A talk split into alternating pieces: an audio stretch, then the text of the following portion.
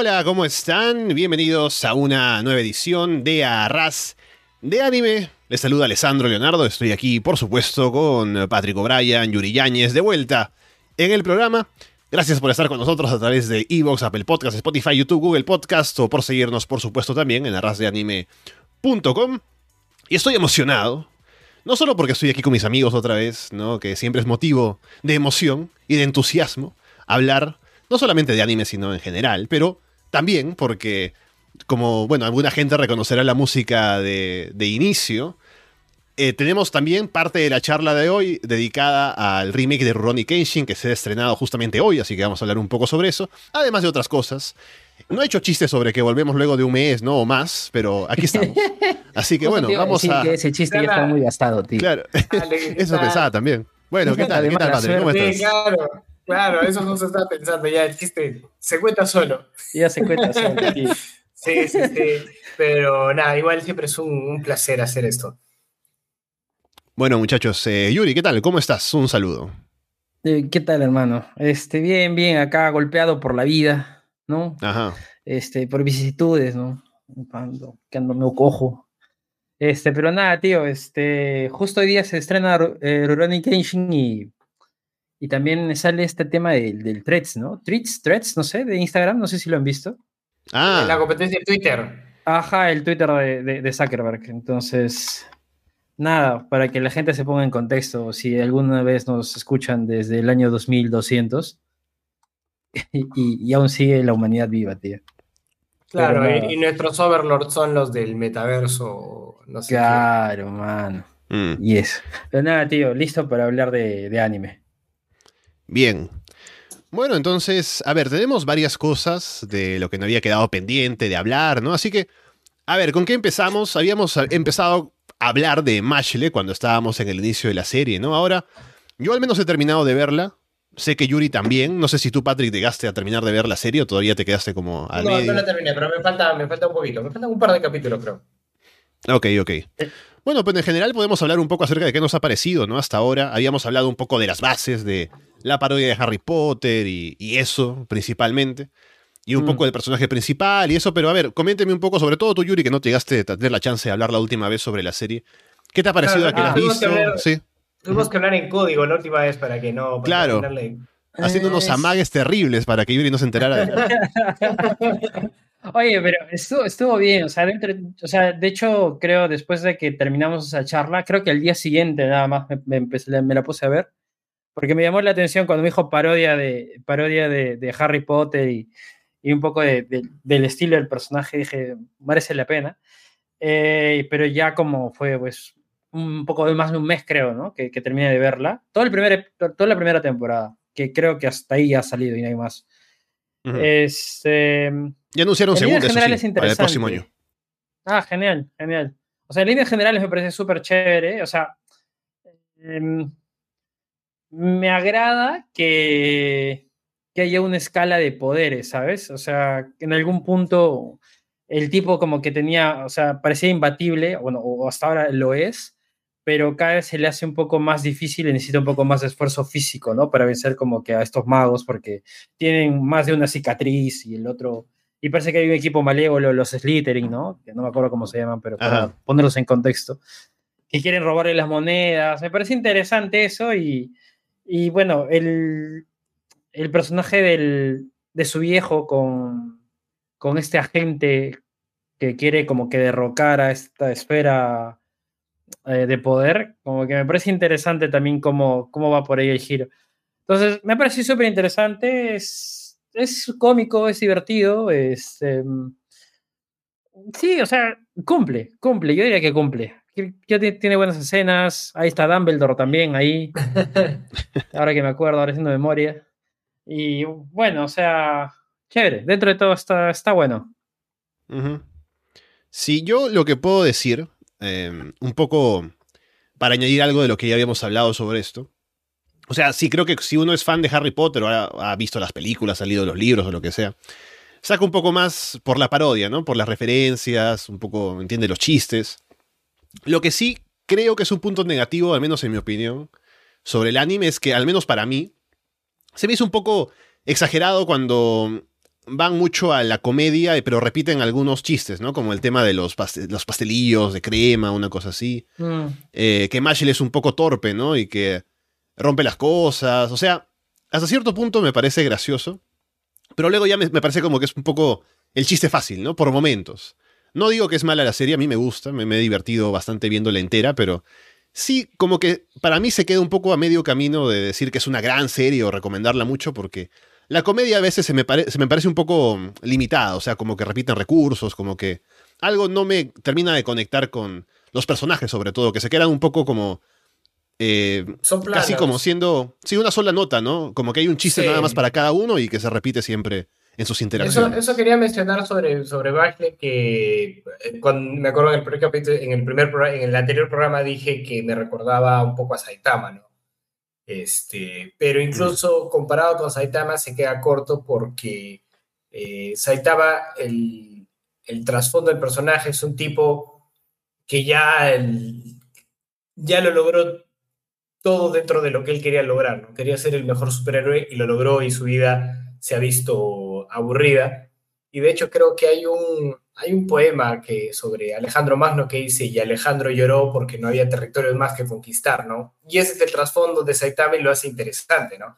En cambio acá es como que eh, no, no estoy muy seguro qué hay detrás del, del personaje, ¿no? ¿Cuál es, su, ¿Cuál es su tragedia? ¿Cuál es su... O sea, su lucha se entiende, ¿no? Pero la, ¿por qué, no? ¿Qué, qué lo está motivando? Tampoco me, me quedó muy, muy claro, ¿no? Y sí, pues todos, todos se quedan como que le pusieron tanto, tan, tanto tema a la parodia que creo que con lo demás se quedaron un poquito, un poquito, un poquito cortos. Por eso, como dice Yuri, cumple, pero no, no sé si mucho más que eso. O sea, yo, bueno, sí, pues por ese lado, mm, puede ser un poco plano el tema del chiste del pastelito, eso sí, pero creo que también hay un tema que es el, el este personaje el que le hace frente y se vuelve de cierta forma su, su, su aliado, no me acuerdo el nombre, tío, que ese que, que tiene... ¿Tiene su hermana? Sí, claro, el de la hermana, el de la hermana, claro. Este, creo que eventualmente también, o sea, bueno, le da otro, otra profundidad también, ¿no? O sea, a la- a la- al, al persona- o sea, ese personaje dentro de todos es el más profundo en todo caso, ¿no?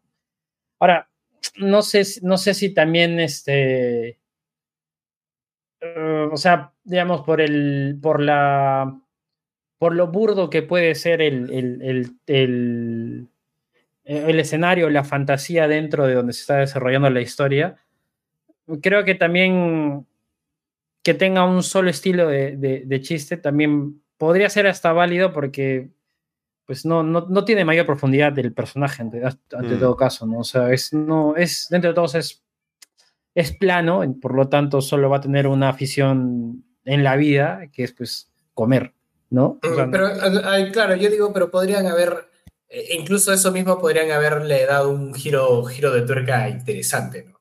Al tema de que solamente le, le interesa comer y esas cosas, ¿no? Por ejemplo, eh, me puedo pensar en, en Chainsaw Man, que por ahí puede ser un poquito monotemático el personaje, ¿no? O sea, como que solamente habla de, está pensando en tetas y en comer, pero es un motivador interesante desde su punto de vista porque es un hombre que creció sin nada, ¿no? Entonces, eso está bueno, ¿no? Porque es, un, es su, su felicidad, su, su, margen de felicidad no es, muy, no es demasiado amplio, es como que es muy sencillo, es muy acá, y eso le da algo de profundidad al, al personaje, ¿no? En cambio, mm. El, el, ¿cómo se llama? Mashley, creo que solamente lo hicieron por el, por el chiste, y cuando dijeron ya, ¿y por qué? Fue como que... Mmm, Mira, repítelo y los, el chis, los chistes tienen un ciclo de que si lo repites muchas veces cae pesado, pero si lo repites un poco más, otra vez gracioso y así por los siglos de los siglos. Y están jugando con eso. Puede ser, tío. Pero bueno, sí, o sea, ese, ese es un punto. Ahora, otro punto que también como que me, me, me pongo a pensar ahora es como que cuando te presentan esta cofradía del mal, ¿no? Esos tipos que son súper fuertes, ¿no? Que quieren robar todos los, todas, las, todas las monedas de oro y todo eso. Este, yo pensé, o sea, aunque bueno, creo que lo estaría spoileando Patrick. Eh, Bueno, no sé, tío. Suéltalo, suéltalo, suéltalo. Ya, ya Tampoco es fue. que me- me Yo pensé que, yo pensé que el proceso de encontrarlos hasta a, hasta a ellos sería como que mucho más largo, ¿sabes? Como que tendría que, no sé, aprender algunas cosas más y, y ya. Y parece que el confrontamiento con ellos va a ser muy anticipado a lo que yo pensé, ¿no? Entonces me da que pensar de que también es una, o va a ser una, un anime bastante corto, entonces de repente profundizar en, en personajes o de repente darle otra capa al, al, al protagonista, no sé, tío, no, no sé si lo vayan a hacer. Mm. No sé si vaya Claro. a dar el tiempo también. Por ahí no es, no es lo que está buscando, ¿no? O sea, por ahí es algo más, tiene su público, no, está más inclinado a la comedia, tiene su público y con eso se da, se da por bien servido, ¿no? Sí, también, también, también. Sí, yo estaba pensando ahora, eh, con lo que dices, Yuri, que habría que ver tal vez cómo maneja el manga este tema, ¿no? Porque a lo mejor sí ahí hay un espacio para de pronto desarrollar más los personajes, hacer un poco de trasfondo, ¿no? Pero al momento de adaptarlo al anime, posiblemente tengan un espacio limitado con solo dos episodios en esta primera temporada, posiblemente dos en la próxima. Y dicen, bueno, hay que avanzar con la historia, ¿no? Hay que de pronto contar la siguiente parte que es el conflicto con estos tipos de eh, la casa malvada de- del Hogwarts de aquí, ¿no? Y por Mm. eso no dedican ese espacio a hacer otras cosas como puede ser un poco justificar eh, el la motivación de personajes y demás. Y por eso se siente como todo muy, muy vacío, ¿no? Y eso lo digo sin ser tan crítico y decir que la serie no vale la pena porque me parece que es buena. Pero sí siento que falta algo más allá del chiste, ¿no? Por ejemplo, para Mm. mí, cuando yo era fan de Harry Potter, porque ya- ya- ahora yo, yo no lo soy tanto, pero cuando leía los libros y veía las películas y demás, lo que para mí era lo más interesante, siendo un adolescente que estaba metido en esas cosas, era el mundo, ¿no? De pronto, ah, qué bacán Hogwarts y, la, y el, el- el castillo y el mundo alrededor y cómo funciona la magia y demás. Y aquí en Mashle, la premisa es parecida porque es un mundo de magia, pero es como que, ah, ya, eh, ¿quieres saber qué cosas se hacen en el colegio? Pues ya conoces cómo es Harry Potter, ¿no? Hay, qui- hay Quidditch por Claro, acá. ya, ya leíste Harry. Potter, ¿qué más te Ah, puedo decir? es cierto. Sí, sí, sí, sí. Tienes sí. tu Quidditch, Eso- ahora que me pongo a pensar. Y es verdad Claro. por eso que dice Ale, porque el- en Harry Potter, incluso sin Harry Potter, el mundo mágico, al menos en algún momento, fue atrapante. Era qué qué ganas de, de estar ahí, ¿no? Y presenciar esa- esas cosas. Se sentía como un. eh, se sentía vivo, se sentía bastante vivo, ¿no? Entonces acá agarró como un sticker de eso, que se entiende, se entiende porque es Mm. como una parodia, pero yo creo que incluso en la parodia puedes este, explorar un poco de tridimensionalidad y, y, volver- y darle por ahí sus, pocos, sus propios, eh, como dicen, sus propios quirks, ¿no? Para hacer Ajá. sentir como que incluso si es una parodia, es un mundo tridimensional, ¿no? Sí, de hecho, que, o sea, bien, ahora que lo mencionas, bien, bien vivos, ¿no? Por no decir otra palabra.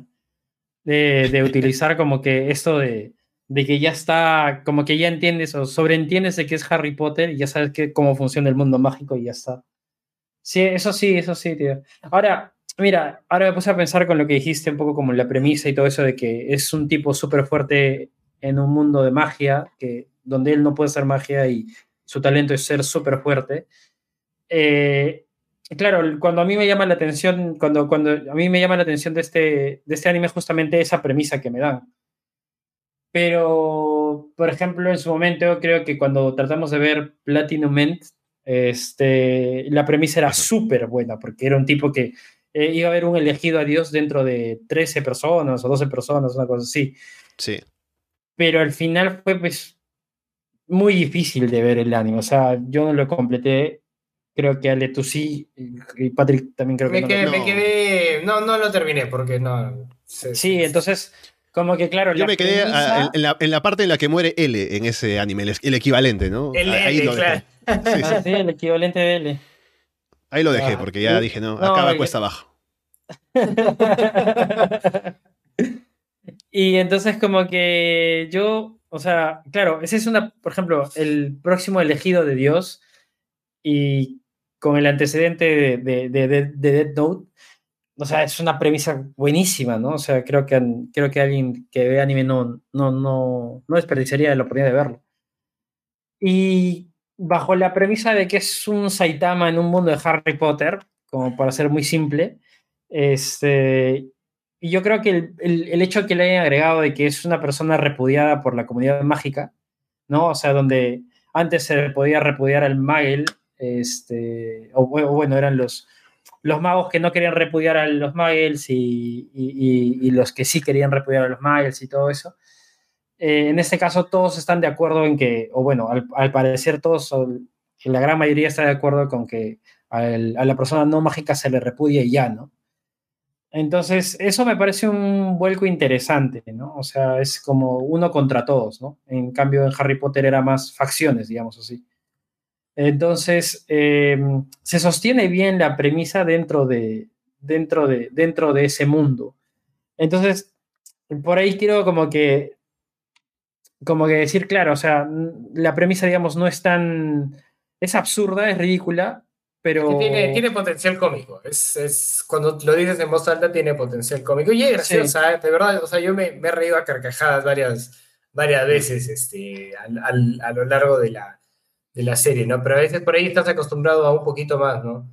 Y por ejemplo, en este tema de que ellos te dicen, ok, has visto Harry Potter, ya sabes cómo es esto.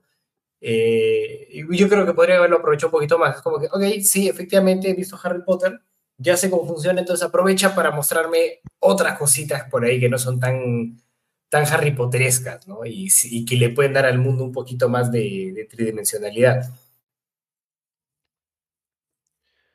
Bueno, entonces, ah, ahí está. Vamos, no sé si podemos dejarlo por acá, si tienen algo más que decir de más y si no pasamos a otra cosa, pero en general yo puedo decir que es una serie que igual recomiendo porque es graciosa, pero no tiene más pretensiones, me parece, ¿no? Es como que vamos a pasarla bien viendo la serie, pero no vamos más profundo de eso y está bien. Eh, si es una serie que está bien, claro. en eso funciona, ¿no? Sí, sí, totalmente de, acuerdo. Y es para, y como dije, de verdad te ríes, te ríes este, a carcajadas. Tiene buenos chistes. Solo por ello no llegué tan lejos como ustedes y los chistes no me cayeron tan, tan un poco chinchosos, por decirlo de, alguna manera. Pero sí, sí, está, está buena, es graciosa. Tío, esto es como, como lo de. Como, como, un, como que hay algo que, que no sabes que existe hasta que, hasta que te lo hacen ver, o hasta que te das cuenta de eso. O sea, yo, por ejemplo, cuando Ale dijo esto de que había chistes que se repetían, dije, mierda, es cierto, tienes razón. hay chistes que se repiten. Y, ah, y, claro, pero, o sea, hay, hay, hay, un tema con, hay chistes recurrentes, pero el, el, chiste del chiste recurrente es que, digamos, las, las diferentes interpretaciones de cada vez que, claro. que sucede, ¿no? En cambio, es que yo creo que es diferente un chiste recurrente a un chiste repetido. Yo creo que no son exactamente lo mismo. Ya. Bueno, sí. bueno, igual creo que hay un chiste, hay una escena de la cocina en donde, o de pociones, esta clase. Y, y, y Mash le hace como que hace la poción y, le sale un muffin, ¿no? O sea, creo que mezcla eh, no sé, rana. Como que sigue las instrucciones, eh, o es como que pica, pica algo, pica una planta mágica y le sale un pastelillo igual, ¿no? Una cosa así. Sí, y ahí podría funcionar como chiste no, recurrente, ¿no? Como ese es un chiste bueno, ese es un, ah, chiste recurrente. Estás esperando ver en qué momento te sorprende con ese mismo chiste, ¿no? Porque sabes que va a venir, pero va a venir de maneras eh, sorpresivas. Pues. O a ti ha pasado un helicóptero. Sí, puede ser. Sí. O sea, no, sí ha pasado un helicóptero porque son súper fuertes. Y este. Bueno, es que por acá está el Pentagonillo, ¿no? Entonces, a, veces, a, veces, pasan, pero ha pasado súper cerca. O así empiezan las películas de terror. Bueno, de repente salgo de mi, salgo de mi, de mi cuarto y de IZ, o, o ¿cómo se llama esto? Sí, de, de claro, Guerra Mundial Z. Guerra, Mundial Z, ¿no? Está madre, tío. ya saben, ya. bueno, Ahora, eh, un poco comentando, yo sé, bueno, lamentablemente Patrick no has podido ver el primer episodio de, esta serie, pero eh, quería hablar un poco acerca de la que me parece la mejor serie que he visto de anime en esta última temporada, que ha sido Oshinoko, que lo había comentado un poco la última vez que hablamos también, porque me impactó mucho, bueno, no lo había visto todavía, pero me impactó saber que el primer episodio de este anime duraba hora y media. ¿No? Para que los demás ya duren lo normal, 20 minutos, ¿no? Fueron 11 episodios al- en total al final. Y ya anunciaron segunda temporada también de esta serie. Ah, Pero- pero es, pero Oshinoko sí. es el, de la, el del Idol. Ajá. Así es. Ah, me morí de ganas de verlo aquí, huevón, y no lo vi. Y ya, está bien, lo voy a ver. Bueno, ya, no, no te voy a, no te vamos a spoilear de pronto el, el giro de la trama más importante de ese primer episodio. Pero lo que sí puedo decir, eh, solamente hablando giros, de ese. ¿eh? Bueno, sí, O pero sea- hay uno que es el que marca lo que va a pasar en el resto de la, El que, de la el que final. Claro, Claro, final. Ya, sí, ya, ya está bien. Bueno, pero lo que yo quise, lo que yo quería decir eh, era que me parece una muy buena idea el haber hecho esto del, del primer episodio eh, de hora y media, ¿no? Porque me parece que si esto, si ese, ese contenido se hubiera separado en el equivalente, que serían unos cuatro episodios de, de anime, posiblemente, eh, porque cuando terminas el primer episodio es como que dices, wow, quiero ver lo que pasa después, ¿no? Es como que te dan un giro y te marcan lo que va a venir después y dices, ya quiero ver qué pasa. Mientras que si hubiera sido un anime que se hubiera presentado con cuatro episodios separados en esa primera parte, es como que, ah, está, está bueno, pero aún como que no engancha tanto, pero sabían que Mm. esa parte era la parte fuerte, ¿no? Entonces, presentarlo Mm. así como si fuera una película en, la primera, en el primer episodio es como que se aseguran de que van a causar un impacto y van a enganchar a la gente para que se quede a ver el resto de la temporada. Y no sé si sea Mm. eso parte del éxito que ha tenido, porque ha sido una serie bastante exitosa en cuanto a, a audiencia, a pesar de que no estuvo en Crunchyroll ni nada. Pero me parece que fue una decisión muy inteligente porque para mí también me sirvió, ¿no? Si hubiera visto solamente la primera parte, los primeros 20 minutos de ese primer episodio, sería como que, ah, está bueno, pero a ver qué pasa después. Tendría que escuchar a la gente que ha leído el manga y que dice que sí, vale la pena. Pero solamente con ver cómo termina esa primera parte es como que ya, estamos ahí para ver lo que pasa después. Vendido, claro. Sí. Claro, y, claro. y claro, y de hecho yo eh, había, era por un, eh, los que le, Yoasobi, que son los que le hacen el tema intro, soy súper fan, hacen el intro de Beastars y, de, y tiene Mm. varios, varios temazos, y, y cuando vi este dije, "Oye, qué, qué bueno, se, ve- se ve súper in- interesante. Este, Y claro, el tema acá con, con eso de que dice Alex que hay tantas propuestas que eh, ya tiene que ser en el primero o el segundo capítulo. O, o nunca. No. Entonces, sí, por ahí eh, vale, claro, como dicen, vale la pena esa, esa primera hora y media para, para, para que quedes vendido. Mira, ahora que lo menciona Ale, es un buen punto y como que ahora estoy tratando de, recordar la peli, bueno, la película, o primer episodio, no sé si decirle película o primer episodio, eh, pero trato de recordar, claro, sería difícil partirlo en, episodios y que la, la historia se continúe de una forma como continúa dentro de la hora y media esta, ¿no? Porque creo que siempre tiene que haber como algún cliffhanger o algo ahí que genere interés dentro de cinco, dentro de cinco episodios, que sería la hora y media de, de- de este primer episodio. Lo que sí, eh, el- o sea, el- el- para mí se me hizo un, un toque lenta, un toque lenta al inicio, sí, al- al- a la, no sé, digamos, como que, digamos, los primeros, o los primeros 20 minutos, o no sé, tío. Hay una parte que, no quiero hablar con spoilers, pero hay una parte que se, se- se me hace un poco lenta en el tema de, del desarrollo del personaje principal respecto a, a- a la idol y, y todo eso, ¿no? O sea, Ajá, claro. es, o sea, que- claro, todo, to- creo que el- parte muy bien los primeros 15 minutos o algo así, porque te presenta como una premisa rara, ¿no? Pero después como que los otros, el- los siguientes 40 minutos como que se me hace un poco raro, un poco lento, o sea, no digo que sea aburrido, pero sí se me hace un toque lento, creo que hubiera necesitado más, más condimento por ahí. Pero claro, o sea, el final sí dices mierda, o sea, este, acá hay algo, acá hay algo fuerte, ¿no? Entonces, este, ahí parece que va a haber bastantes, bastantes cosas por, por, por decir o por, por chequear. Em, y bueno, mira, la verdad que yo no sabía, tío, que yo, yo pensé que, que, que yo, yo no, no- o sea, no sé si ya terminó la primera temporada. Entonces, como la que semana por pasada ahí... terminó. Ah, buenazo, buenazo. Entonces eso, eh, pero creo que, o sea, tienen, creo que aparte del giro final que dan eh, al final del, del, primer episodio, eh, hay muchas cosas más que se podrían hacer, porque creo que hay bastantes cosillas por ahí abiertas, tío lo siento por ser muy vago para la gente que nos escucha, ¿no? Pero sí, sí. No, pero también conviene, no conviene porque si alguien no lo ha visto, es también una forma de convencerlos de que lo hagan, porque me parece que vale la pena. Y un poco para, de pronto, si alguien no está convencido de por qué valdría la pena ver la serie, sin entrar en spoilers, lo que puedo decir es que, eh, bueno, una forma de venderlo puede ser que es del mismo autor de Kaguya-sama, que es una serie también que ha sido bastante exitosa y que tiene eso de presentar como una guerra de intelectos por momento, de hacer una exploración de personajes también, de sus motivaciones, de sus traumas, eh, aunque no es tan profundo ni tan serio, ¿no? Porque es un poco más una serie de comedia, Kaguya-sama. En este caso aquí hay también una exploración de los personajes y también hay como una interacción entre ellos que es interesante de analizar para, bueno, más, más adelante, ¿no? Con lo que va pasando. Pero también lo que es otro punto con el cual se puede vender la serie para, para verla, más allá de la trama y, los personajes que son interesantes, también es el, fondo de un poco dar cuenta de cómo es el mundo del espectáculo, sobre todo de las idols en Japón, porque hay ya en este primer episodio. ¿no?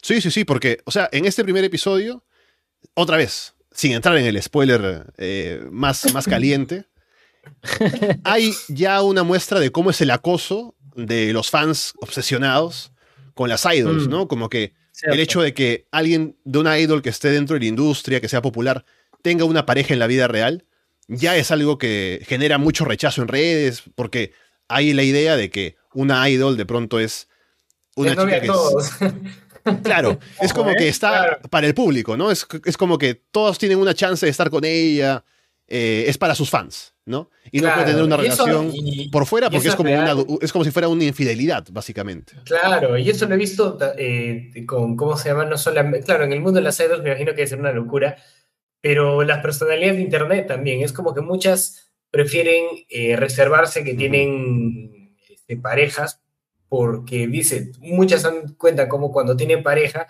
sus números caen. Claro, por ahí no, no, mm. no las acosan ni nada, pero no agarran, muestran, ah, sí, mi novio, y de pronto sus seguidores se van en picada porque tenemos esta mm. relación para, para social. Para social, sí.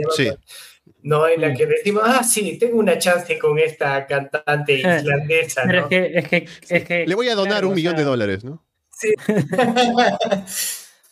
o sea, creo que es que creo que es así porque eso vende, ¿no? O sea, en, Asia en general, y me atrevo a decir en Asia porque ahorita les comento por qué, pero yo creo que es así en Asia en general eh, y eso es lo que se vende porque hay como que mucho de este tipo de, soledad en, Japón, hay mucho de esta soledad, la, la tasa más alta de suicidios, o bueno, una de las más altas. Entonces, como que, y, de hecho en Japón hay mucho de esto de sectas. La gente se, se une a sectas que por cierto ya son una forma de estafa porque la gente al final no puede salirse de, de estas sectas y tiene que pagar muchísimo dinero y las sectas allá es, no es algo como que vas y, te unes y estás un rato ahí y de ahí te quitas, ¿no? Es más algo como que los une a nivel económico y por honor y tal y todas esas cosas. Entonces, eh, hay mucha soledad allá. Entonces, el hecho de que te vendan, de hecho, están al tanto seguramente de este alquiler de novias y todo eso.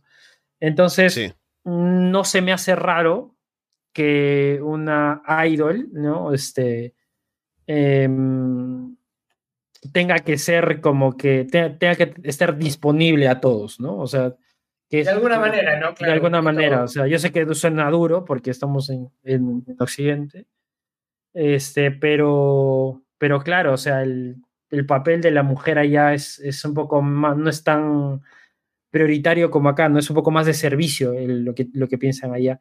Y de hecho, lo que iba, en Corea, en Corea, este, pues está el caso de un jugador del Tottenham en, la Premier League que se llama Heung-Min Song.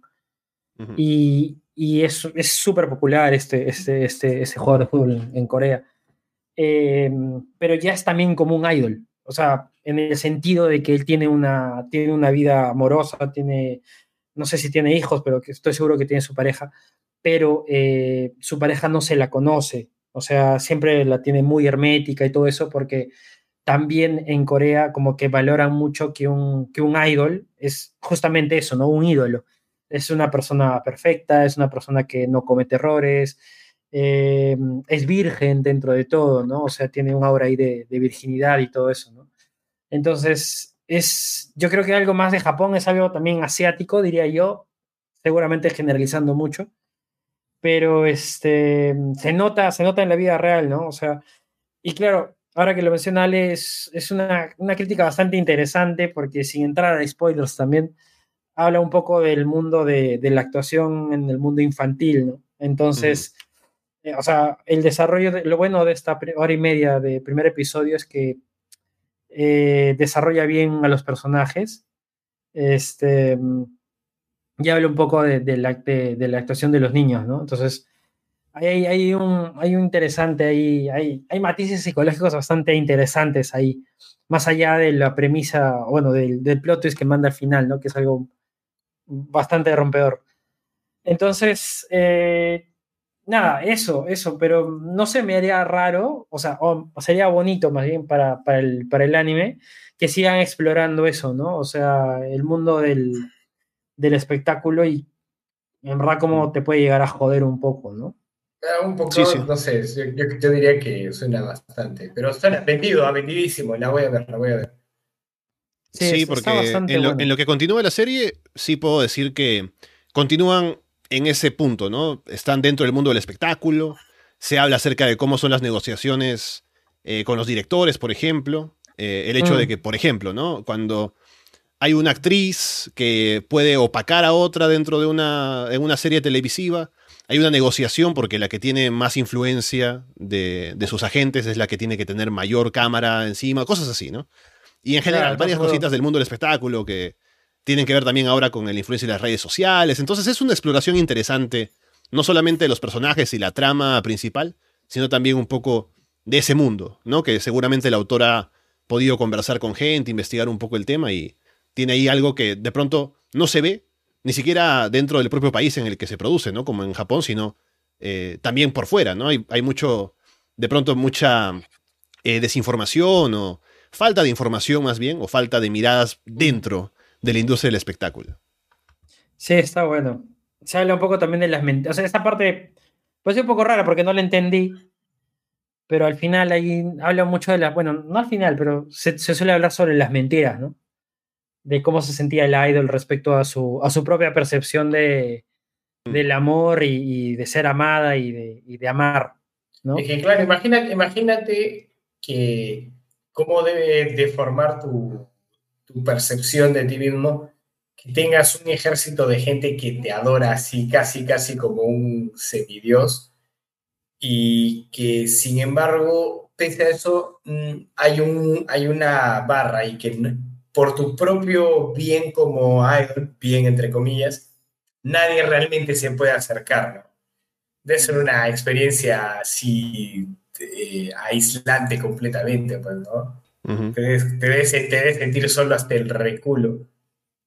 Sí, claro, y, por eso, y por eso de... los idols se, se paran matando, si no me equivoco. Suele pasar que, que, que se matan, ¿no? Ha pasado, ¿no? Y sobre todo ahora con el tema de no solamente ser adorado, entre comillas, por un público, sino también ser juzgado constantemente, ¿no? Porque quieren que se mantenga esa imagen de, per de perfección, de estar de sí. acuerdo a las expectativas de, de, ese público, que es el seguidor de, de, la persona. Y eso pasa, ¿no? Y cuando hay algo que de pronto no está dentro de lo que las personas creen que es lo correcto, o esa imagen idealizada que tienen de la persona, ya se lanzan a las redes sociales porque ahora hay esa, esa posibilidad de tener esa voz que además le llega a la persona porque basta con de pronto ver las notificaciones de tu teléfono y encontrarte con un montón de comentarios que hablan cualquier cosa de ti, sea positivo también tocan o ese negativo. Tema, ¿no? Sí, sí, sí. sí, sí también sí tocan ese tema un poco del, del, del odio en las redes, también, bueno, sí. Está bueno, tío. Me has hecho acordar un poco a, a, un poco, yo sé que es un poco coyuntural. De hecho, antes, antes, uh -huh. antes me acuerdo que decía un poco esos chistes coyunturales. Este, Por favor, por favor. Para retomar. Antes, antes de que la coyuntura sea más graciosa que cualquier chiste que puedas hacer. no, nada, me hizo acordar este, cuando decía Ale esto de que, claro, los ídolos tienen que estar como en un estándar y la gente los idolatra o los juzga mucho. Me hizo acordar esta semana algo que pasó con Alianza Lima y Cristian Cueva. Yo sé que ustedes no son futboleros, pero pero, pero, pero estoy al tanto, estoy al tanto de lo, de lo que pasó. Era, era tema nacional, hermano. Ese, ese era, era, era, básicamente, era tan importante como una elección presidencial o algo así, tío. Y que claro, o sea, era, era como Cuevita saliendo a decir, ¿no? Perdón, pero yo también soy humano, yo me equivoco y cargo una mochila pesada. Es acordar un poco eso y es un poco contradictorio, ¿no? O sea, a ver, Cuevita no es un idol, pero estoy seguro que mucha gente lo idolatró en el periodo de, de, de las eliminatorias del Mundial. Este pero no sé si es algo cultural o cómo así, ¿no? Pero la diferencia grande de un idol allá que busca ser muy perfecto, acá como que le llega un poco el pincho, ¿no? O sea, acá es como que... Claro, es que no le afecta la carrera, ¿no? Tengo, tengo, bueno, o sea, de que le afectó a Cueva, le afectó, ¿no? Pero en general, aquí al menos nuestros ídolos, que suelen ser futbolistas, porque creo que la mayor, el, el máximo ídolo puede ser Guerrero, eh, pero hay muchos de estos de esas promesas, ¿no? Tipo Cueva. Bueno, creo, tipo creo, que, creo, que, acá igual las expectativas de, de, lo que debería ser, por ejemplo, un idol, como dices, no está tan arriba. Es como que, oye, no chupes antes del partido. No te pido, no, te pido que lo muestres a tu No, por eso. Por no eso, te pido que, que, que, no tengas, este, ¿cómo se llama? Eh, opiniones controversiales no chupes a tu partido, no le pegues a tu esposa. ¿no? Eh, pero le pegó a su esposa Cueva, ¿no? No, no, no, pero digo, suele ser esas cosas las que, digamos, se bajan, ese tipo de, de figuras, ya, ¿no? Claro. Y es como que eh, no le pegues a tu esposa, opcional, ¿no? Eh, claro. Puta, performa en el. Ella, una cosa que no es opcional es no chupes ante el partido, no está bueno. Eso, es, eso, al menos para el público peruano, no es opcional. Lo de ser infiel y lo de pegarle a la esposa es como que. Mm, y lo puedo puede pasar. pasar. Puedo, puede puedo, pasar. Sí, sí. Le Somos pasa a los mejores todos. de nosotros. Sí, está, está buena. Es súper raro. Está buena la comparación, pero sí, claro, nuestros estándares no son. Creo que Claro. la, la valla está bien, bien, bien chata. No, y lo que decía de la carrera también es porque, o sea, la- las idols no dependen solamente de su talento, como puede ser un futbolista que ya, pues puede ser una basura, pero juega bien y mete goles y ya, pues, ¿no? Hay que aguantarlo. Y cumple, claro. Pero la idol de pronto también puede ser muy talentosa, puede bailar, puede cantar, pero si no mantiene la imagen de perfección, no tiene fans, ¿no? O los, o los fans la, dejan y de pronto su carrera se cae al piso, ¿no? O sea, hay también algo ahí que afecta el tema de, la carrera y de su, su futuro económico y demás. Así que es fuerte por varios lados. Como diría el gran jugador, creo que fue Hamilton Prado, cuando lo descubrieron en una infidelidad. Dijo, claro, ustedes, ustedes me juzgan, todos, ustedes, ustedes entienden a mi pareja, pero ¿quién me entiende a mí? Grandes palabras, hermano, ahí búsquenlo, ahí pónganle pausa a este podcast y busquen esas palabras, pero ¿quién me entiende a mí? Ahí lo dijo en Magali, ahí en. Grande, hermano. ¿Qué le pica a su bebito? O sea, creo que, creo que también un poco el- la desfachatez que, que tenemos, ¿no? O sea, no sé Pero si a nivel peruano o pues. sudamericano, creo que también, por un lado, o sea, es una mierda porque la valla es bajísima y tenemos ídolos de barro, digámoslo así. Pero, pero a la vez también eso, de cierta forma, previene, en todo caso, una, un deterioro en la salud mental, ¿no? De esas O personas. sea, no, no sé si incluso lo, lo logre prevenir, ¿ah? porque incluso en esas situaciones, el, o sea, puede ser ya, está bien, no, no te están pidiendo eh, perfección, ¿no? ¿no? No te están diciendo que parezcas una Barbie viva.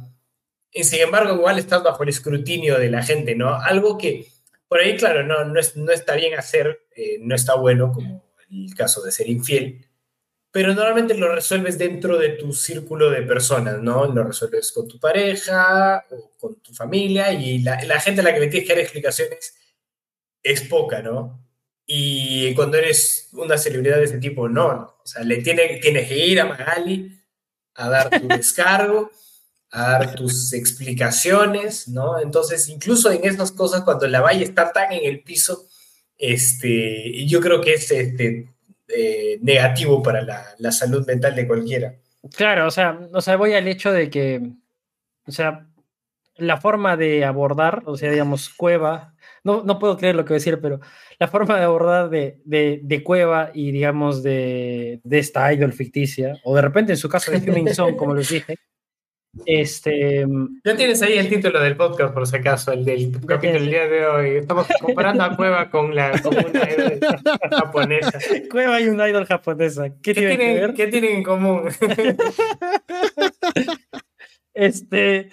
¿Quién manejó mejor la situación? ¿Cueva o la idol ficticia? o sea, a, a, a, lo que voy es, ¿no? O sea, creo que, o sea, por la forma de ver la vida, digámoslo así, o creo, es, es una paja que se me ocurrió ahorita, ¿no? Mm. O sea, creo que el hecho de ser un alpinchista, como puede haber sido Cueva, y decir, ah, me voy al pincho el entrenamiento, hoy día me voy a chupar y mañana no voy al entrenamiento, este, por, por, ese mismo el pinchismo, ¿no? Porque él ya sabía que lo iban a hacer mierda al día siguiente en las redes y todo eso. Este, de cierta forma, ese alpinchismo no lo lleva a medidas más fuertes como el suicidio, digámoslo así, ¿no? Que, digamos, una persona de Asia o de Japón o China, por ese mismo, que es un concepto bastante bonito, de hecho, el de, de la gente de Asia, de este del honor, de ser siempre bueno y todo eso, que creo que los lleva bastante lejos, pero claro, el exceso de esto también hace de que no puedan equivocarse ninguna, ni una cero veces, y claro, eso también, si a nosotros nos, como personas, tratamos de no equivocarnos y perdonarse a uno mismo ya es complicado, entonces imagínate por una persona que está sometida a una presión enorme, ¿no? Claro, que el margen de error es, es, eh, es casi sin, sin, existencia, ¿no? Claro, o sea, entonces creo que eso es lo complicado y eso es lo que voy, ¿no? De repente Cuevita en este momento mm. manejó un poquito mejor, pero claro, o sea, al final de cuentas, pues... La Cueva, presión era menor, creo. O sea, Cueva ahorita está... Si lo, pones, si lo pones así. Sí, o sea, sí. Pero nada, tío, ¿quién me entiende a mí? Buena, y... buena frase. Está, está, bien. La voy a dejar así en mi, en mi cosa, me, en, en, mi repertorio de frases, así, de posible, posibles defensas.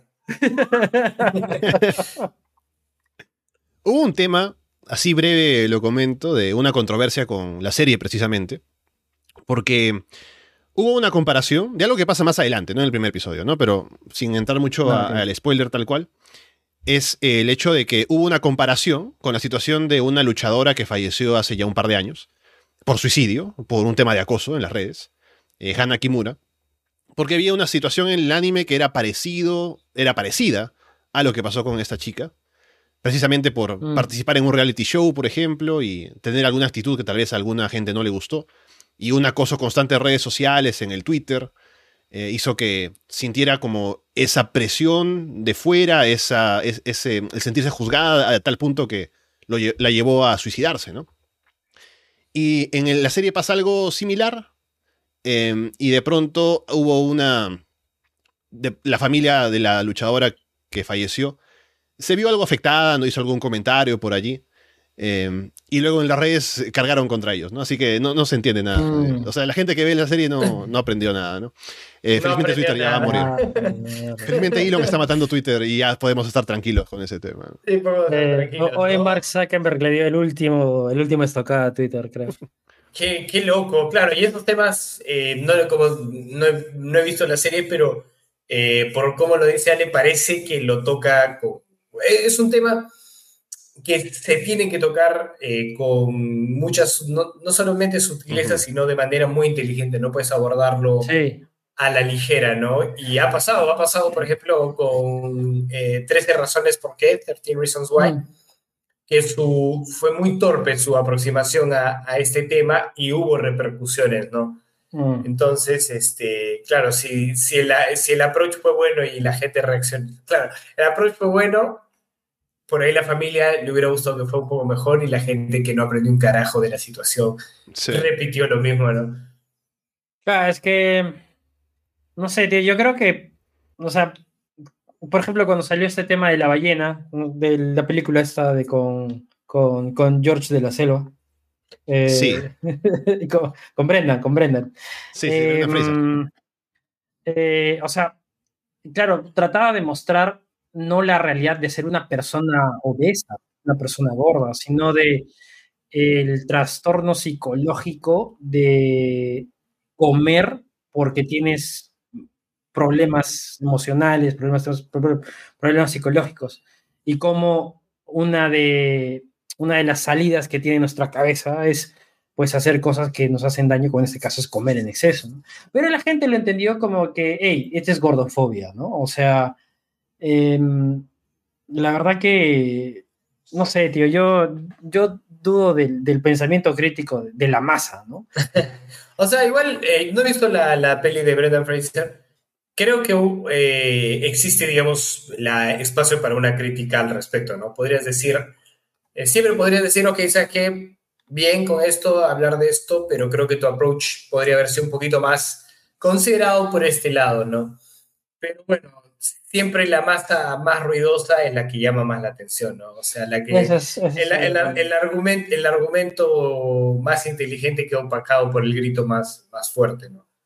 Eso es cierto, tío, eso es cierto, eso es cierto. Este, nada, pues es como, es como eso, o sea, cada uno entiende lo que quiere, este, o, lo que le conviene también, ¿no? O lo que le hace sentir mejor o lo que refuerza lo que esa persona ya tiene pensado que es.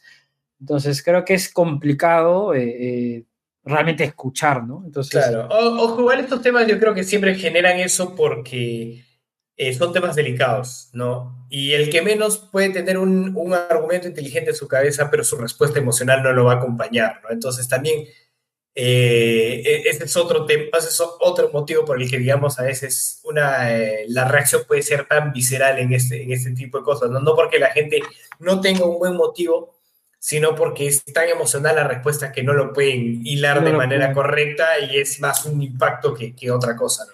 También, también, o sea, claro, o sea, es complicado en, en situaciones muy emocionales pensar con la cabeza realmente, ¿no? o sea, en ese momento es más fácil que el hígado salga, ¿no? Para, para cumplir su función. Creo que, creo que como, como, dicen en, mi, en, mi, rubro, al más pintado le pasa.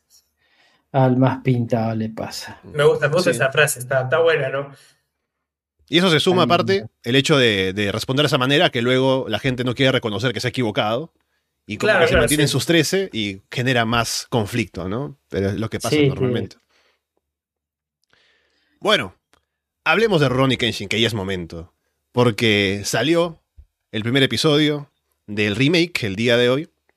Y me imagino que no, conocen un poco eh, o de la historia de qué pasó con la serie original, porque me preguntaban ahora al inicio un poco de dónde salió esta serie, ¿no? Brevemente lo cuento. La serie original estaba adaptando el manga, pero pegado a la producción del propio manga, ¿no? Entonces sucede, como suele pasar, que están llegando tan cerca que hay que rellenar con cosas que no. son del material original, ¿no?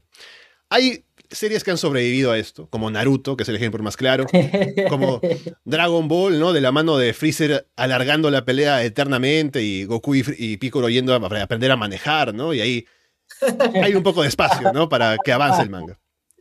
Pero en el caso de, de, Kenshin, lamentablemente el relleno fue tan malo que mató la serie. Y por eso se quedó adaptada como hasta cierta parte y la parte final no se adaptó. Y yo, siendo muy fan de la serie original, yo incluso siendo, siendo chiquillo y la veía y llegaba a esa última parte y era, ¿por qué es tan aburrido esta última parte? ¿no? ¿Dónde se pone interesante? Y de ahí la serie acababa sin un final definitivo y es como que me faltó algo. Luego me mandé a leer el manga y lo leí completo, me pareció genial. Y estaba soñando por años que hubiera un remake o algo, al menos una adaptación de la última parte. Hasta que por fin, se produce ahora la nueva temporada o la nueva, la nueva serie completa de Rurouni Kenshin. Ya salió el primer episodio, que es casi tal cual el primer episodio de la serie original. Ya voy a hablar un poco más en detalle de qué me gustaría ver de la serie, que ya anunció que va a tener 24 episodios, al menos en esta primera parte. Pero bueno, quiero escucharlos a ustedes, que han visto, los he obligado a ver la primera, el primer episodio de yo, yo, yo, la vi, yo la vi en la movilidad, de, bajé del avión y dije, bueno, el deber llama, así que de, camino del aeropuerto acá la, vi. Y bueno, primero un poquito mi historia con Samurai X. Yo me acuerdo que la, la primera vez que vi Samurai X fue cuando estaba en Cartoon Network y tendría 10 años, estaba en primaria y, y deformó mi, mi pequeña cabeza de, de, niño, ¿no? La violencia. Era, Era algo que por ahí hasta entonces lo más violento que había visto en un dibujo animado era probablemente Dragon Ball, que no era tan violento para, digamos, esos estándares. Y de pronto eh, sale esta, ¿no? Y, y, la gente se moría de, de, verdad, ¿no? O sea, con sangre en la boca y partidos a la mitad. Y alteró la, alteró la química en mi cerebro, pero me gustó. Y pero no recuerdo de qué trata. O sea, recuerdo haberla visto, recuerdo haber seguido los episodios, pero no recordaba exactamente de qué trataba. Y solamente recuerdo que el intro era, y el outro eran buenísimos y eran muy pegajosos de la serie. Y ahora que lo, escuché la del el remake, eh, estaban, este, digamos, eran intros eh, normalones, ¿no? Pero no tenían el, el espíritu, ¿no? Y lo segundo es que eh, mi otro contacto con Samurai X un poco, poco tiempo después de eso fue cuando me encontré los AMVs famosísimos de YouTube, ¿no? Cuando la gente mezclaba imágenes del anime con música, casi siempre de Linkin Park. Y así fue como descubrí Linkin Park. Y había un AMV que era con Crawling. Y de hecho está hasta el día de hoy y lo han remasterizado en YouTube, tal cual estaba mm. hace casi 20 años y es fantástico y es atrapante. Solamente es ver eso, es, es increíble, ¿no? Entonces, digamos, mi historia con, con yo lo llamo Samurai X porque así lo conocí, pese a que, no que no recuerdo mucho, digamos, sí evoca un momento emocional de, de, mi niñez, ¿no? Así que sí, sí tiene un, un rinconcito no muy grande, pero tiene un rinconcito. Ya, yo primero quiero poner en contexto a la gente que nos escucha y, o sea, de por sí ya vamos no sé cuántos meses sin grabar, pero Ale nos dijo, no importa si empezamos tarde, miren el episodio. Entonces se notaba la emoción, ¿no? Yo dije, ya está bien, ¿no? Este, me demoré un poco más en entrar, total son 20 minutos nada más. Y, y yo, mi primer acercamiento de Chivuelo con Samurai X fue en, en, en, la casa de mi abuela. Mi abuela tenía cable mágico, en ese entonces cable mágico, hermano. ¿eh? Y, era pues este, y tenías este Cartoon Network. Eh, ya, mi gato ya no tenía cable mágico, ¿no? Para esto. Entonces iba, iba los fines de semana a la casa de mi abuelita a, ver cable mágico.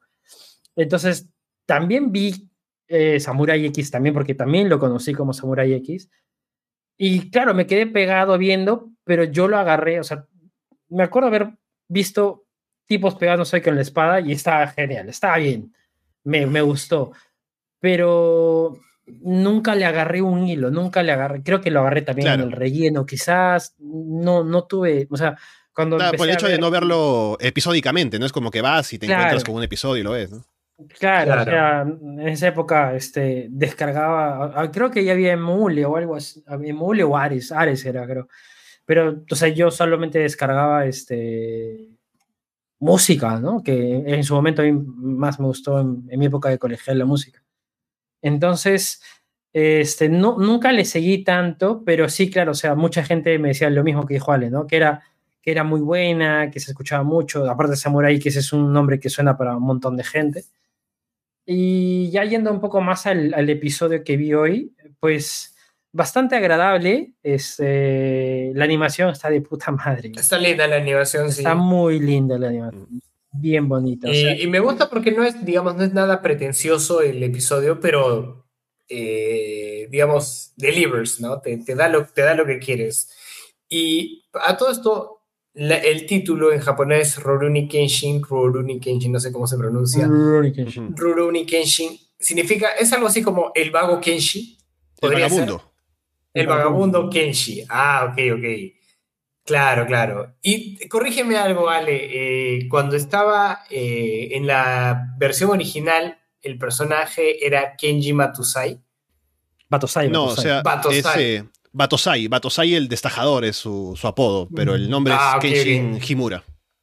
Kenshin Himura. Ah, ok, ok, ok. Ya. Ya, ok, ok. Sí, como te digo, aparecen cositas ahí en mi, en mi, en mi cabeza. De hecho, acabo de buscar el, el, el AMB eh, y el de Linkin Park, escúchame, tiene, eh, está desde el 2000, lo subieron el 7 de enero del 2009, ¿no? Y, y, de hecho, o sea, en 2009 ya, ya hacía unos cuantos años que había visto este, este AMB, que lo podías bajar por Ares. Y, y cuando yo se lo mencioné a un amigo, a Tomás, que no sé si nos escucha, pero si en algún momento se anima, eh, le mando un saludito. Eh, que él, él hacía AMB, ¿no? Porque decía, ¿quién, quién se Sí, me o sea, ¿quién agarra? ¿Quién, has- ¿Quién agarra y dice, ok, voy a agarrar estas imágenes y todo? Y un día me dijo, ah, pero yo hago. Y dije, ¿qué? Y me dijo, sí, sí, mira, aquí tengo uno, eh, como que un, un proyectito, ¿no? Y era uno, estaba ahí su Windows Movie Maker y, y estaban las imágenes ahí. eh, Me dice, sí, todavía no, no sé cómo continuarlo, pero mira, ¿no? Y estaba buenísimo, está súper bien hecho y fue como un aspecto muy, muy curioso de él, que no sé si se acuerda que, que hacía AMVs. Este, y para mí fueron, fueron parte, eh, estos AMVs sobre todo de Samurai X y de, y de, de Dragon Ball, para mí fueron como que eh, parte de la cultura del YouTube de esa época, ¿no? Mm. Era, fue como que lo que le dio el, el- lo que le dio el saborcito. Era eso y videos de gente cayéndose, probablemente. Era, era como que a lo que ibas a YouTube, ¿no? Sí. Bueno, yo iba al rellano, me acuerdo, tío. Es, esa fue, ese es mi, mi, mi contexto de, de internet. Pero bueno, este. Nada, o sea, me, creo que me parece bravazo que esté saliendo este remake. O sea, de hecho, por el primer episodio ya me da ganas de seguir viéndole. No sé cuándo empezó, bueno, cuándo estará el próximo episodio. Pero se ve chévere, o sea, desde el punto de animación y como es un anime, pues old school. eh, es un clásico, ¿no? Vale, vale la pena, ¿no? O sea, vale la pena. Yo un poco me puse a pensar un poco que también, eh, un poco como pasa como en los juegos, ¿no? A veces, o, no, no con los juegos, sino creo que con la industria de, también del cine un poco, de repente por ahí, te agarra un poco la nostalgia, ¿no? Este, Mm. o el merchandising también te agarra la nostalgia, ¿no? O sea, ahora hay una sirenita, ahora hay una película de Barbie, eh, no sé, te han salido un montón de películas de las princesas de Disney. Eh, incluso yo me atrevería a decir un poco que también esta ola de, de superhéroes y todo eso que en su época fueron populares por tema de cómics, ahora vuelven y, y juegan un poco también a la, a la nostalgia. Como que creo que también va bien para, para este tema de, de Rurouni Kenshin. Y nada, está bueno para que también la gente, bueno, la, la gente joven que no, que, no, que no ha visto esto, pues a ver si, si le engancha o si le vacila, ¿no? Porque es un, es un anime más como, como lo que se acostumbraba en esa época, ¿no? Al estilo Goku, ¿no? El héroe que saca la mierda con todos y así se arregla sus problemas, ¿no? Entonces, este. Bueno, nada, es, es el entorno en el cual hemos crecido. Y bueno, o sea, nada, me parece chévere. O sea, me parece chévere porque le da oportunidad a gente para conocer animes un poco más antiguos y todo eso, más allá de que sean Ahora, mejores o peores que los de ahora.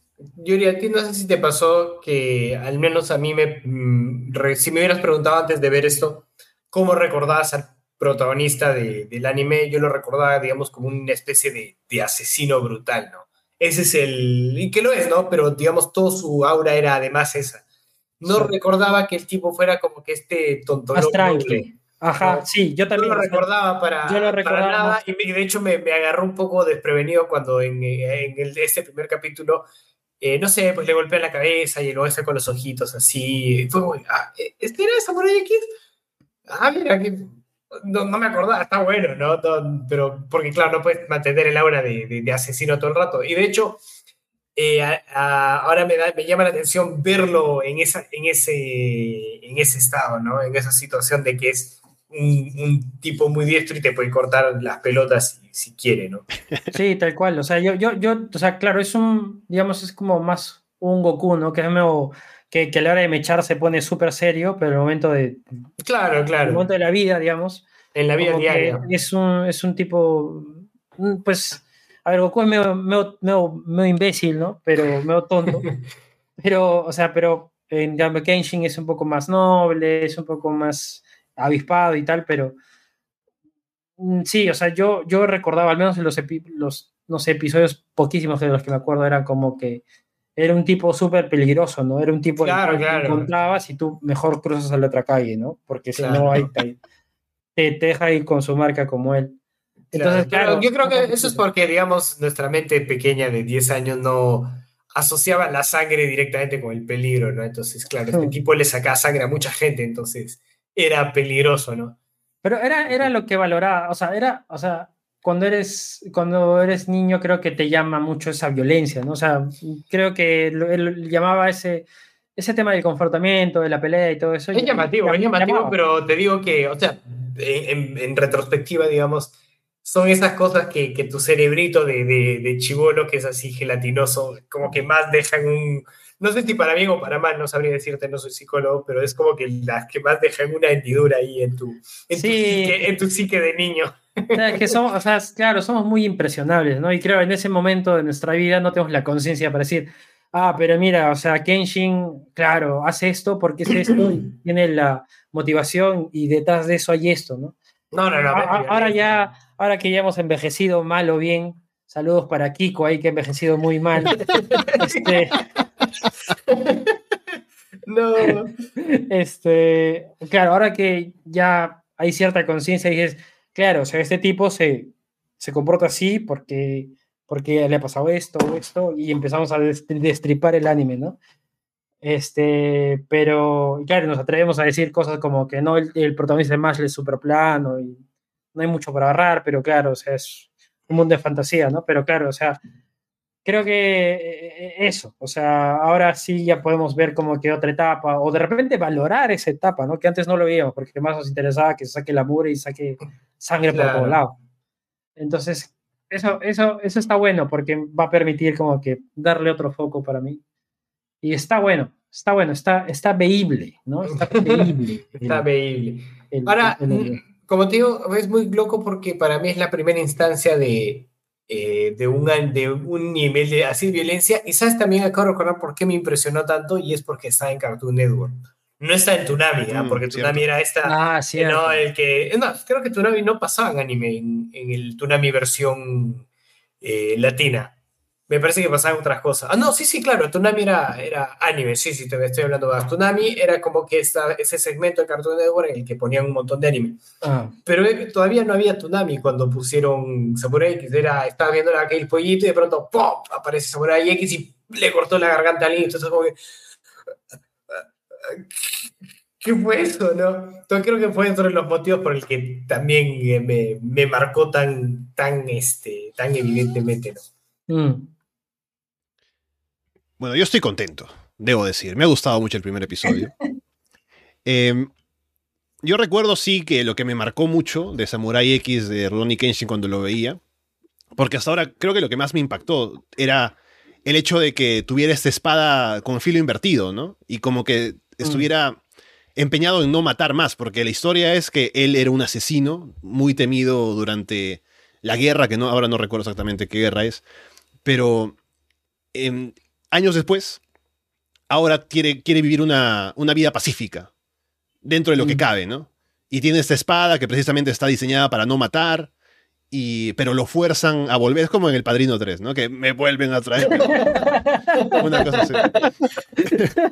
Padrino 3. Pero eh, me, me gustaba mucho ese concepto, ¿no? De tener este tipo, que en la actualidad se le ve pacífico, se ve que quiere ya dejar todo eso atrás, pero que aún se ve forzado a tener que tomar la, espada por momentos, ¿no? Y tener además esa idea de que este era un desgraciado, ¿no? Pero míralo ahora, está queriendo un poco reformarse. Me gustaba esa idea. Y este primer episodio me parece que fue bastante fiel al manga, también fue bastante parecido al, al de la eh, serie original, como decía. Eh, extrañé la voz de la señora que hacía la voz de Kenshin, que lamentablemente ya falleció. Pero igualmente me parece que el nuevo actor de voz lo hace bastante bien. Eh, la animación me gusta. Eh, siempre está esa nostalgia de la animación un poco más eh, granulada, de los noventas, Sí. ¿no? Pero, ¿qué se puede hacer, no? Est- Está buena la animación de ahora, así que también me gusta. Está buena, sí, pero sí, también mencionar eso, que sentía que la, la Sí, pues, pero creo, podría ser nostalgia directamente, no es que necesariamente sea mejor la de, Sí, la de ahora, pero sí, pues tenía un saborcito especial ese, ese, ese tipo de, de animación. Y- Ahí sí yo, yo- ahí sí yo discrepo, eh, o sea, que a- me gusta, me gusta, ahí había, noté mucho los filos cuando, cuando está peleando y saca la espada y empieza a atajar a todo el mundo, hay unos destellitos del filo de la espada que quedan preciosos, tío, entonces... No, no, estaba, estaba bueno, estaba bueno. me- me- me- me gustó, o sea, claro, lo desprolijo, en todo caso, entre comillas, desprolijo de la animación antigua, entiendo cuál es el gusto, ¿no? es como escuchar un, música en un vinilo, ¿no? Para mí, digamos, en todo caso. Este, pero sí, o sea, creo, agradezco que ante escenas de violencia que se vienen, haya como que esta posibilidad de verlo en, en, 1080, ¿no? Por mil, o sea, sí, o sea, está bueno. Claro, y ese, ese tropo del que habla Ale, del, ¿cómo se llama? Del, del héroe retirado, está bueno. Siempre, siempre, siempre va ese, ese tropo porque se ve mucho en... Yo siento que hay mucha intersección en las películas de samuráis con las películas del viejo este. Este, sí. Entonces, ese tropo del héroe que es capaz de mucha violencia, y, pero está retirado, eh, me encanta a mí también. Y hay un... Eh, hay una historia en los cómics del viejo Logan, que es básicamente ese tropo, ¿no? Wolverine retirado jurando que no, no va a usar más este, la violencia, pero se ve obligado a usarla porque obviamente Wolverine le va a partir la madre a todo el mundo. Este, y sí, está bueno, sabes, sabes que va a regresar, sabes que la violencia va a volver, está garantizadísima, ¿no? Pero ver a este tipo capaz de mucha violencia resistirse es, es muy satisfactorio. Sí, eh, y a ver, lo que quería comentar es que también ya vi, ya salió la noticia, también ya se confirmó que va a ser 24 episodios de esta primera parte de Kenshin. Y yo, algo que temo siempre con los remakes, que ha pasado, por ejemplo, en, en Full Metal Alchemist Brotherhood, un poco, también en Hunter x Hunter, es que asumen que ya la gente, o mucha gente, ha visto la serie original. Entonces, las primeras partes como que se las saltan un poco más apuradamente porque dicen, bueno, ya la, gente sabe de esto. Entonces, lleguemos a las partes que no hemos adaptado, ¿no? Yo quisiera que se lo tomen con calma. Tienen 24 episodios ahora y yo quisiera que ni toquen el arco de Kyoto y, y Shisho. O sea, que se dediquen a hacer lo de Aoshi hasta el episodio 12 posiblemente. Luego es cierto que hubo un poco de relleno en la serie original hasta llegar al episodio como 20 eh, algo. Pero hay material como para llenar un poco. Incluso se puede alargar un poco la primera parte de Aoshi. La parte de Jiné, por ejemplo, el autor eh, dijo que no le había gustado que fuera solo dos episodios, por ejemplo, ¿no? Podría ser un poquito más. Y así termina esta, esta parte y cuando empiece la siguiente, serían 24 episodios dedicados al arco de Shisho y de, y de Kyoto, porque en la serie original ese arco ocupa 35 episodios. O sea, mm. es una historia que da para un, para una adaptación un poco más pausada. ¿no? Entonces, no, quisiera que sean 12 para Aoshi, 12 para Shisho de alguna manera, y ya en, siguiente, en la siguiente parte es lo que no se adaptó. No quisiera que fuera así. Así que espero que los se lo tomen con calma y que podamos ver la serie bien adaptada para que no tengamos que comparar con la original como que, no, mejor mírate la original en esta parte y luego ya vuelve a ver la siguiente parte en, el remake, ¿no? Claro. no estaría. Eso, tío, claro, y sobre todo si la están adaptando desde el, desde el principio eh, claro, que se den el tiempo, que, lo disfrutable sea esa, ¿no? Desde esta desde el principio. Esta sea como que la versión definitiva del Samurai X, ¿no? Ya, si la, si la de los 90 falló con todo su encanto, eh, claro, que se den el tiempo para que se cocine a fuego lento esta, esta nueva versión, ¿no? Hasta el cliffhanger de, de, que termine esta primera parte con Kenshin yéndose, en esa escena con, con Kaoru, ¿no? Que se despiden y es todo bonito y me hace llorar ahí podrían terminar ahora esta, esta primera parte y ya la siguiente es como que ya el viaje para encontrar a Kenshin otra vez. Estaría bueno eso, pero yo no soy quien produce, yo solamente soy un fan. Espero que tengan un poco de conciencia. bueno, si estamos hablando de Kenshin, ya estamos pasado la hora, la hora, ¿no? Pero no puedo dejar que nos vayamos sin tocar la controversia, porque hay una controversia con Ronnie Kenshin, lamentablemente, y tiene que ver con su autor, Nobuhiro Watsuki.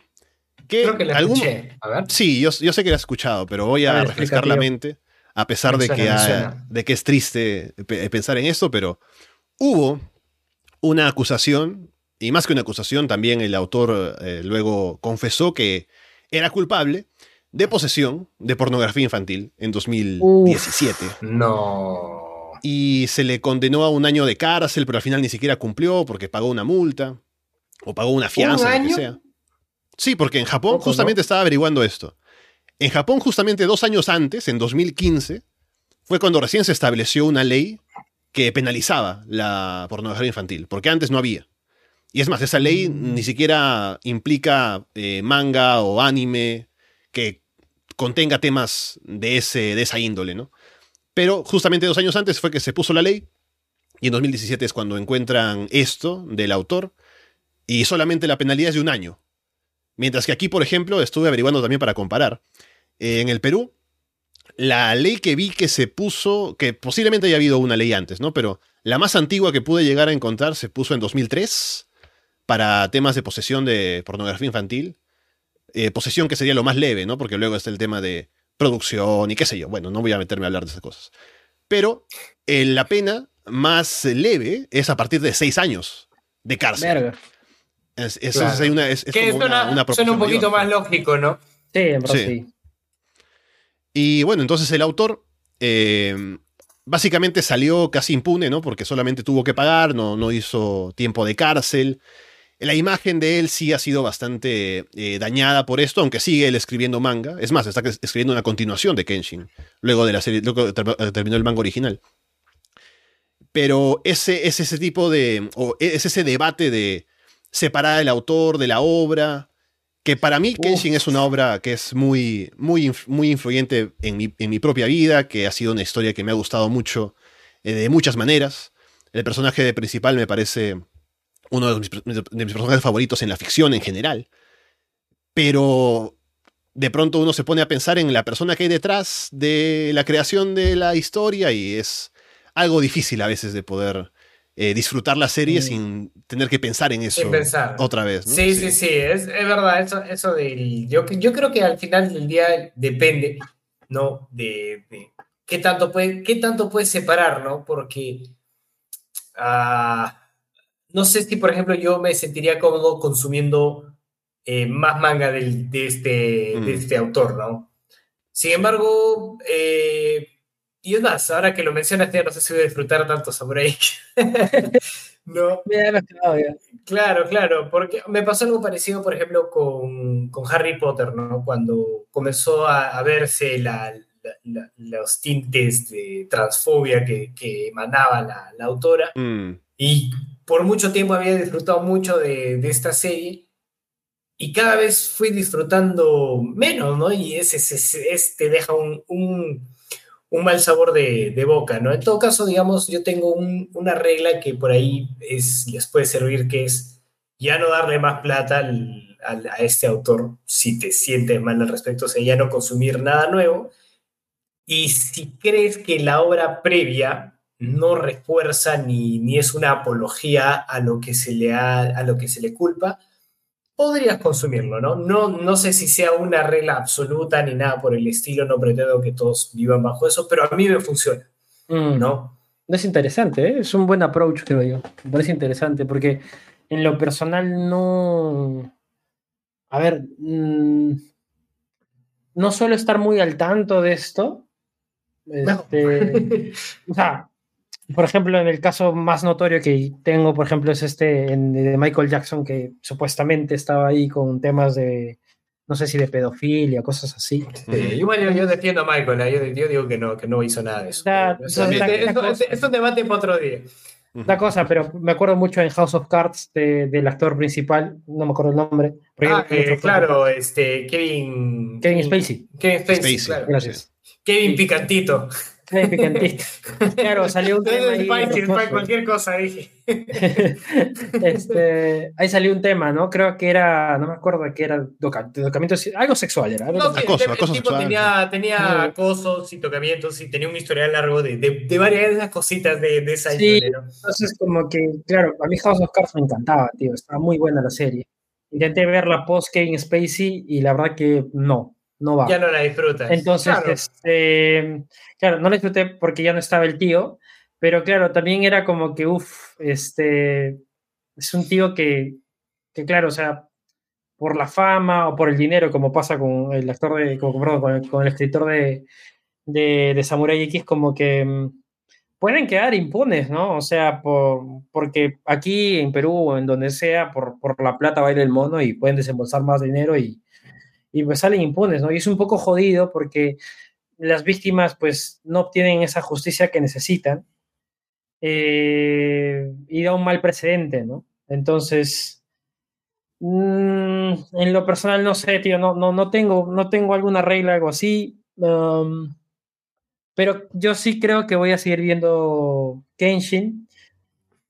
No sé, tío, me- no sé, no sé qué poner. Voy al capítulo 2 y cuando volvamos a ver o, o vamos a tener anime te diré algo más concreto. O sea, sí, como digo, no. Pero no es absoluto, o sea, yo te No, diría no, no, que algo no nada, es no, es, no, no, es- no, no, para nada, no es absoluto, es algo que a mí me funciona, ¿no? Cuando, porque resulta que ahora eh, la- algo, una de las cosas terribles de volverse adulto es de- descubrir que tus ídolos o la gente que cree el contenido que amas, resulta que son gente de mierda, ¿no?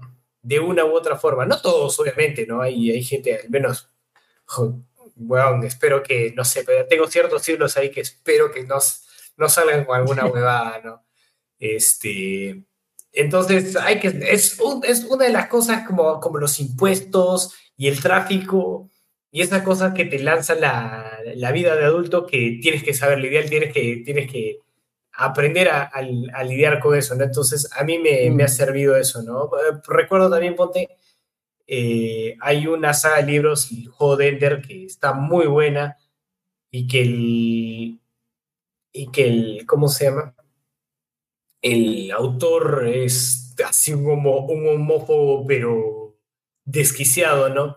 Y sin embargo tú lees su obra y no, no se traduce, ¿no? Entonces tú dices, ok, eh, ¿consumo o no consumo, no? Entonces por un lado dices, ya, ok, no quiero apoyar a este tipo, podría piratearla, ¿no? Ser, cero vergüenza con, con eso y seguir disfrutando de una obra que no, no representa eso, ¿no?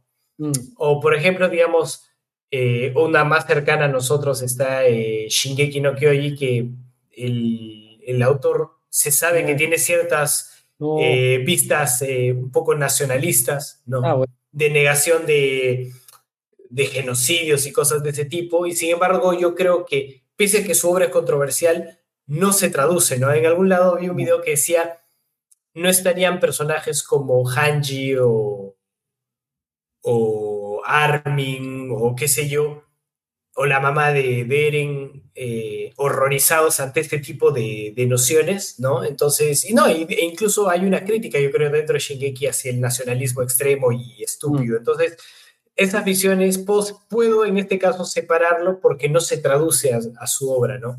Cosa que no pasa, creo, en otras situaciones donde dicen, no, ya, sí, sabes que ahora que lo veo, este tipo de, de discriminación o lo que sea malo que hacían, sí se, sí, sí se ve en la obra, así que ya no, directamente ya no la disfruto, ¿no? Yo creo que hay, hay cosas condenables, ¿no? Por ejemplo, el nacionalismo, bueno, ah, eso me parece, digamos, si vamos a ponerlo como, como algo que me Hay, haría... cosas, hay cosas peores, hay cosas peores. Hay cosas claro. peores. Creo que lo sexual es algo que en lo personal sí marca algo, ¿no? Y claro, el tema de los niños es complicado, tío, son niños. Claro. Entonces, este, no sé, en este caso es complicado para mí. Pero lo que sí, algo sí que yo aprendí desde chivolo, y es que, o sea, yo creo que, para la gente en general, ¿no? O sea, yo creo que puedes ver a cantantes, artistas, act- actrices, actores, o bueno, no sé, mangakas o lo que sea, eh, como ídolos, ¿no? Porque han logrado algo, demuestran algo, tienen alguna personalidad que te gusta o te gustaría tener algo así o algo asp- aspiracional. Pero desde chivolo aprendí que hay gente mierda en todo lado, ¿no? Y por más que sea muy, muy bueno, ¿no? O sea, caso del Dalai Lama, ¿no? Que es un líder espiritual, básicamente un- una persona, un ángel caminando en la tierra y se puede besar chivolos, ¿no? O sea, mierda, o sea, aprendí eso, o sea, No puedes. lo- lo- lo- los ídolos, los ídolos son este. Es, es eso, un ídolo, o sea, no, no, no tiene una base, tío. O sea, creo que el, el respeto, o bueno, la percepción que, que una persona puede aspirar para lograr algo más grande, parte de aspiraciones como personas, de otras personas que sí lo han logrado, pero no puede decir que eh, mi destino o mi impulso o mi motivación es este tipo, ¿no? O esta tipa.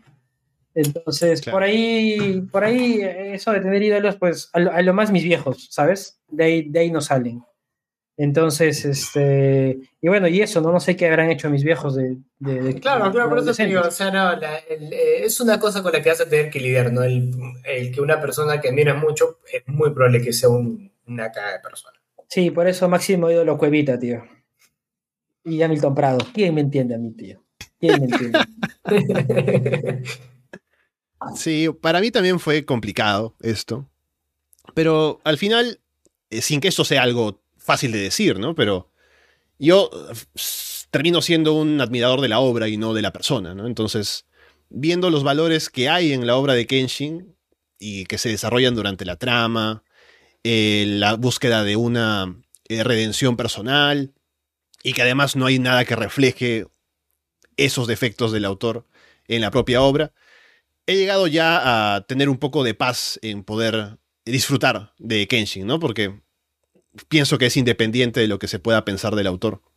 Pero igualmente es algo que es lamentable porque piensas en la persona que hay detrás de vez en cuando y dices, bueno, no quisiera apoyar a alguien que tenga ese tipo de cosas en su historial, ¿no? Claro, tu experiencia no es plena, ¿no? Así, así incluso logres separarlo y, esté bien, eh, ¿no? Y como dices, la obra no se justifique ni nada. Pero sí, pues yo creo que hay un cierto detrimento para el disfrute general de la obra. Sí, bueno, por el momento eh, sé que hay mucha gente dentro de la industria que ha sido muy influenciada por Kenshin seguramente y algunos estarán trabajando en este anime, por eso tendrán algún tipo de admiración, dedicación por hacer que eh, se haga un trabajo con, la, con esta nueva adaptación que esté a la altura de lo que uno recuerda del manga y del anime original. Así que tengo esperanzas en que esté bien hecho y que pueda seguir disfrutándolo, a pesar de la controversia que, igual con el anuncio del remake, ya se empezó a hablar otra vez del tema, pero bueno, eh, en eso estamos, ¿no? Creo que si nos ponemos a buscar cada detalle de la vida de las personas que crean lo que a nosotros nos gusta disfrutar en, todo tipo de ámbitos, hay cosas en el historial, porque al final todos tenemos defectos y cosas que de pronto no quisiéramos. No, no, sí, yo digo, yo digo Aunque hay, cosas que están más, eh, eh, el nivel de, cosas que están por. El nivel está, claro, es como que dices, ya, está bien, no importa si eres un pendejo, chupas de vez en cuando, pero por favor, no. pero en el partido. pero no seas un pedófilo, por favor. O sea, ¿cómo? Pero sí, sí, está bien. Sí, o sea, al final, este, eh, yo creo que es una injusticia que se nos robe el, eh, de, disfrutar algo por las decisiones de alguien más, ¿no? Un poquito. Porque lo es, es una injusticia, ¿no? Al final, si decides no disfrutarlo, yo creo que está bien, y si decides disfrutarlo, dependiendo, yo creo que también está bien, pero es una injusticia al final del día. Claro, algo que me parece que sí no, me gusta es que de pronto, algo que pasó por ejemplo con el juego de Harry Potter que salió el último, ¿no? El de ¿El Legacy? Eh, Hogwarts, Legacy. que es como que, ah, te gustó, estás comprando Hogwarts Legacy, lo vas a jugar, seguramente tú también apoyas la transfobia, ¿no? Y es como que, no, ¿por qué? O sea, ya, está bien criticar al, autor y en este caso a la autora por sus opiniones y por algo en lo que de pronto es, es censurable, pero no por eso, si yo de pronto ahora eh, leo y veo Kenshin, no van a venir alguien a decir, eh, pedófilo. Eh, digo, no, no, soy yo. O sea, ya, está bien, yo he decidido disfrutar la obra, pero no por eso apoyo la, forma de pensar de este tipo, ¿no? Eso también me parece. es que, eso, no, eso es que la masa no entiende eso, tío. Hemos hablado de eso más temprano, ¿no? En las redes sociales y demás. Es como que todos están como sobre su caballo blanco, ¿no? Todos quieren salir a decir, bueno, yo aquí soy el que estoy en, lo, en lo más correcto de lo moral, entonces si te veo haciendo algo que está mal, pues te critico. Uy, Primera vez que ya le tiene problemas de conexión. Uy, se fue. ¿O no? creo, que, creo que lo mataron. ahí está, ahí está. Ahí está eh. Pues ahí nos estamos preocupando. Ninguno de nosotros nunca cerró el programa. Nosotros no sabemos cómo era, era, era, como darle, era como darle el trabajo de cerrar el estado financiero del practicante contabilidad. Así nos has puesto, donde nerviosos. Sí, creo que ya no puedo dar más opiniones controversiales porque alguien me está bloqueando el internet, ¿no? Así que será mejor momento de ir despidiéndonos. Han quedado cosas en el tintero también, pero será motivo de que nos podamos reunir más pronto la próxima vez. Yo pienso que podemos hasta decir, bueno, ya reunamos cada dos semanas y aunque no tengamos nada que, decir, algo saldrá en el programa. Algo saldrá. Sí, creo que no es mala idea. Yo estoy volviendo a ver Haikyuu, te diré. Mm. Con la señorita, con la, le ha gustado. Hay gente, más gente le ha gustado, tío. A mi flaca le ha gustado. Tienen que verlo, tío. Bueno, está en el top, top 10, top 10, así que. Aparte, este año, este año me parece que sale la, la nueva temporada, así que va a estar bueno. Chévere. Yo no me quedé en la primera, pero tengo intención de verlo. Estoy viendo ahora sí eh, Vinland Saga, porque no vi la segunda temporada mm.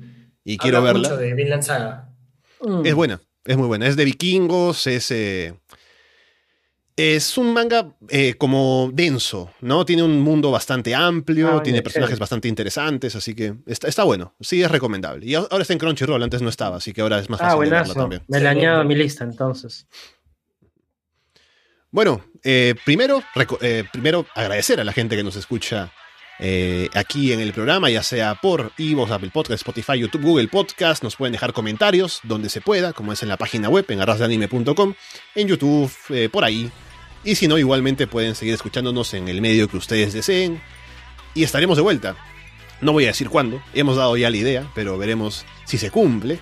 De momento, un gusto estar aquí hablando sobre varias cosas, eh, trascendiendo el anime también en este programa, así que ya veremos cómo nos va la próxima, Patrick. Muchas gracias, Ale, muchas gracias, Yuri. Ha sido un placer, como siempre. Y sí, me gusta la noción de juntarnos para hablar un poquito de, lo que haya. Entonces, este, sí, este, estaremos viéndonos pronto, entonces, eh, muchachos. Ha sido un placer. Y bueno, Yuri, estaremos entonces por acá. Ya veremos también de qué otras maneras podemos vernos próximamente. Pero ahí estaremos Sí, sí, hablando de todo. Yo creo que ahora sí, de, de veritas, de veritas, era- esta sí de verdad, así es como cuando haces tu, tu file de la tesis, ¿no? Y le pones versión 1, 2, final, finalísima, final, esta sí la expongo, final me voy por el 20. Ahora sí tendríamos que juntarnos, tío. Eso creo que ya toca.